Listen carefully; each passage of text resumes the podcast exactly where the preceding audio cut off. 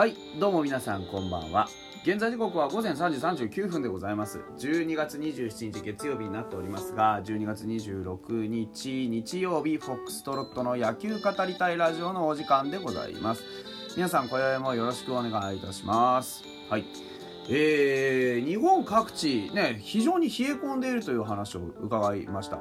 あの北海道はね、えー、まあまあどう考えたって毎年氷点下になってね毎年、えー、多くの雪が降ります。でそんな中でねあの暮らしておりますから多少まあ大雪が降ろうがなんだろうがそんな簡単にこうね交通が麻痺したりとかそういうことはないわけですけどでもあの本州のね方々は本当そういうわけにはいかなくてですね。多少雪が降ったからっつってそのいつでもかつでも雪に対する備えがねできているというわけではないというのは我々もね承知の上でございます。ですから本当にあのー、今ねちょっとツイッター検索するといろんな地方でちょっと雪が降っているというところもあのお伺いできますし逆にねえっと、本当そういうことに関しては皆さんも、あのー、まず身の安全っていうのをねしっかり確保していただきたいなというふうに思います。今週のどこかでね、まあ、大体皆さんはあの仕事を納めという形になるんでしょうけれども、あのー、仕事を納めれればね一応ある程度は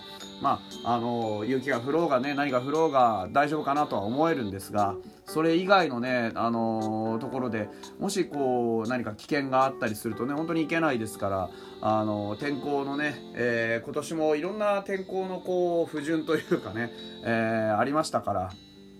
あの本当に皆さんお気をつけてね、えー、年末年始をお過ごしいただければなというふうに思います。まあ、あのこの野球語りたいラジオはですね、えー、一応年中無休で1日1本ペースでねお送りしていくという所存でございますからそこに関してはあの本当に、えー、まあ、リアルタイム性っていうのはちょっとないですけれどもあのね随時、え、いろんなね話していければなとは思っているんですが。あ一応あの年内もね、えー、31日までやるよという予定でございます。でライブの方もねできれば30分どこかで、えー、やり続けたいなと思ってちょっとね、まあのー、僕もさすがに帰省はするので帰省のタイミングでもしかしたらライブが途切れることあんのかなっていうような可能性がなくはないんですがとりあえず収録はね必ずやっていきたいなと。いうふうに思っておりますよというところです。まああの皆さん本当にね、えー、年末年始あともう少しでね年明けという形ですから、えーと、お気をつけいただければなというところです。で今日の話は何ですかっていうとあの、まあ、ファイターズの話をね、えー、ちょろちょろし続けておりますがうんと、今日はね松本剛の話したいなと思う。なんかふと思い立ちまして。えっ、ー、とまあねとかく割とね、うん、まあなんて言うんだろうなちょっとこう地味めというかあまり目立つ、ね、タイプの選手ではないというところです。で、2011年のね、えーと、ドラフト2位です。で、2位ですが実質1位です。なんでかっていうと、1位は菅野を指名したからですね。はい。あの、今、巨人にいらっしゃるね、えー、菅野智之を1位で指名して、で、まあ、蹴られたという年でございましたので、えー、っと、ファイターズ的には、まあ、繰り上がりじゃないですけど、お2011年の、えー、っと、指名選手の1位っていうのは大体松本みたいなもんですね。松本剛、えー、石川慎吾、近藤健介、森内としゃれ、えー、噂直之、大島匠というふうになってますから、まあ、10年前のドラフトもう残っているのはあ松本と近藤と上沢ということで、えー、まあ、半分残ってるので、ね、まだまだ、ね、いい方かなとは思うんですがそれでもあまりねこう松本に関しては近藤健介とかあ上沢直之ほど、まあ、目立った活躍というかこうガシッと戦力になっているというのはちょっと言い難いかなというところです。当時は内野手の指名でしたが今はね主に外野を守っているというところになるかなというふうに思います。去年ね、えー、84試合に一応出たというところです。で9月去年9月18日のロッテ戦でもう久々2年ぶりのホームランなんていうちょっとねやはり長打力の必要なファイターズの野手陣においてその長打力があまりちょっとこう発揮できてないというところで、まあ、スタメンの機会っていうのはかなり失われているかなというところ。そこのところがねやはりこうスキルアップレベルアップしてこない限りはなかなか、あのー、難しいのかなというふうに思っています。まあ、現在28歳の10年目というところで、まあ、年俸的に見てもそこまで高いわけではないと。2022年は2050万円、まあ、50万円減の2050万円で公開しましたのでね、まあ、これぐらいの選手で、まあ、一応内外野守れてでこれぐらいの,、まあ、あの年俸でしたらまあまあ、あのー、契約しておいてもいいかなと思えるぐらいの感じではあるんですが、いまいち頭一つ突き抜けてるわけではないというところは、まあ、あ念頭に置いておきたいですよね。うん。で、うんと、特にバッティングの時の技術というところで、大きな、まあ、先ほども申し上げておりますように、大きな何かこう、特徴が、こう、出せているわけではないと。いうふうに申し上げましたけれども本当今年のデータを見てみるね。うんと一応終わりとしては2021年は2割6分1厘。で試合数は47試合打席104、えー、得点が13の、うんと、ヒットは24本という形になってます。打点は2ね。えー、まあここだと思うんですよね。うん。2割6分1厘打って、えー、でね、OPS も616は、まあまあ、あのー、正直物足りないですけどね、えー、出塁率は3割3分3厘で決して悪くはないですから、あの出塁率3割3分3厘自体は実はあの自己ベストです。で、2019年のあのまあ、2019年って1軍で4試合しか出てないんですけど1軍で4試合しか出てないその時期の3割3分3厘が一番、えー、出塁率としては高かったので、えー、2021年の出塁率はまともにそれなりに試合に出た中では一番高い、えー、出塁率の試合でした。でねただやはりこう松本君の場合長打率ですよね。うん。えー、今年の長打率2割8分3厘ですから24本ヒットを打ちましたっていううちのホームランはなし、ね、スリーベースもなし、ツーベースが2本ですという形になっているので、打線の中で果たす役割っつうのがなかなか持たせづらいですよね。これだけ、その、長打がない。で、なおかつ、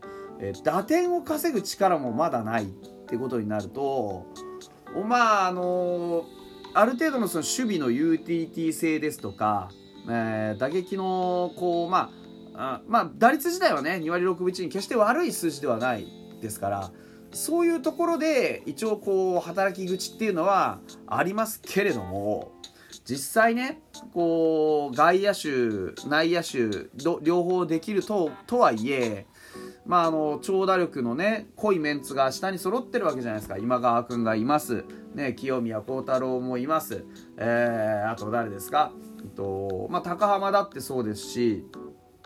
ねえっ、と万波もそうだよな。あで近藤だって当然、ね、同期の近藤だって当然のように長打力に関しては、まあ、ホームラン一応10本打ってますからあ上回ってるわけですそうするとねやはりどこで彼を使うかって。代打で使うにしてもこれだけ長打力がないね代打っていうのはなかなか難しいわけですよ。でなおかつそのね打点の少なさです。で一番打点を稼いでたのは2017年115試合出た時これが起点に乗った唯一のあ年かなと思うんですがこの時のえー、松本剛っていうのは打率が2割7分4厘あってですね。で、えっと、打点は33もともと打点をたくさん稼ぐっていうタイプではないにしろ、ね、この時は110安打打ってましたからね。110安打打って33打点だったところ。ね、24安打で2打点は5倍したって10にしかならんというふうに考えるとちょっと厳しいですよね。まあ、あの総じてちょっとまあ、特徴が見出しづらい選手にはなっているというのは間違いないことかなというふうに思います。で、まあ、あのバッティングの技術的に見ても広角にまんべんなく打てるという形ではあります。形ではあるんですが、その、まあ、基本はセンター返しの、ね、センターから、まあ、ある程度レフト方向というかね、ぐらいの方が打率的には濃いんですが、まあ、明らかにちょっと外目の球に弱いっていうデータが実は出てましてだから弱点が明確なんですよね。うん右ピッチャーの場合はある程度真ん中にね寄ってくる球とかで左ピッチャーの場合はインコースに入ってくる球っていうのがあの彼の中では多分得意球になるとは思うんですがやっぱりそういうところのねあの確実性ってのをもっと磨いていかないといけない。でインコースも別に決してねめちゃくちゃ得意というわけでもなくてやはりこう真ん中に寄った甘い球あの打撃は当たり前ながらあの高打率ではあるんですがうーんちょっとこうやはりそのゾーン別のデータとか打球方向のデータを見てもやはり得意がない。うんここなんですよね。得意がなかなか見つけられない。っていうのがまあちょっと厳しいところです。実際のところまあホームランさえね打てればあの長打力なんてポコーンと勝手に数字がついてくるんですが、まあ、そういうわけでもなくと。で打撃の方向性についてもなかなかあ、まあ、状況が見出しにくい。うんと、まあ、総じて非常に評価が難しいと。いう中で今年は50万円っていう形になったのかなと。じゃあどうすればいいかと。来年に向けて何が必要かっていうとやはりあの打率だったり打点だったり長打だったり何か一つアピールできるこれが俺の色だっていうのを見せてもらえればまだまだ外野ね人数が絶対的に減りましたからあレギュラー争いっていうのはできるんじゃないかなと。いうふうに思っています。何かはっきりした色をね見出したいシーズンに来年はなるんじゃないかなと思います。